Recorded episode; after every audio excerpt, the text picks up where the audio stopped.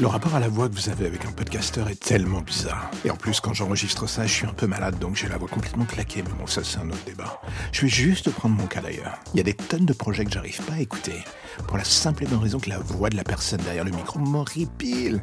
Il y a des tonnes de personnes qui ont des degrés d'acceptation diverses et plus ou moins variés quant à la manière dont une histoire doit être mise dans les oreilles du public.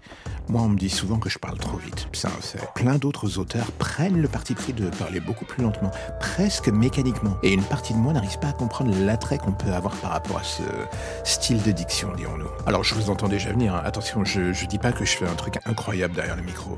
C'est juste ce qui me déstabilise parfois, c'est la nécessité que certaines personnes peuvent avoir d'essayer de dépersonnaliser leur propre voix pour laisser aux auditeurs la possibilité de mieux s'adapter au récit et surtout euh, se l'approprier tout simplement.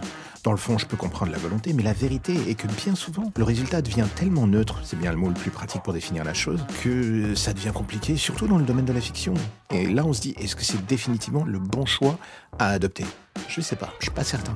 En toute sincérité, je me pose encore la question, du moins au début. Je voulais parler le plus lentement possible, mais avec le temps, euh, ça a fini par se diluer lentement et sûrement dans mon esprit. J'ai envie de dire tant mieux. La raison est simple.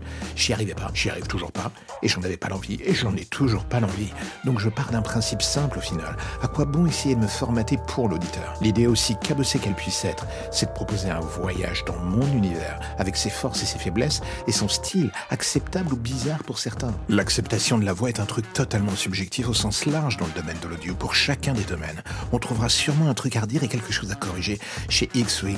C'est un casse-tête autant pour ceux qui écoutent que pour ceux qui créent derrière le micro. Faut apprendre à plaire au public et trouver sa voix pour se plaire à soi-même aussi. C'est un numéro d'équilibriste qui, sans arrêt remis en question par tel ou tel commentaire, finira par vous rendre fou. Et même si j'arrive à la fin de cette pensée du jour, je me dis qu'il n'y a pas de solution miracle face à cela au final.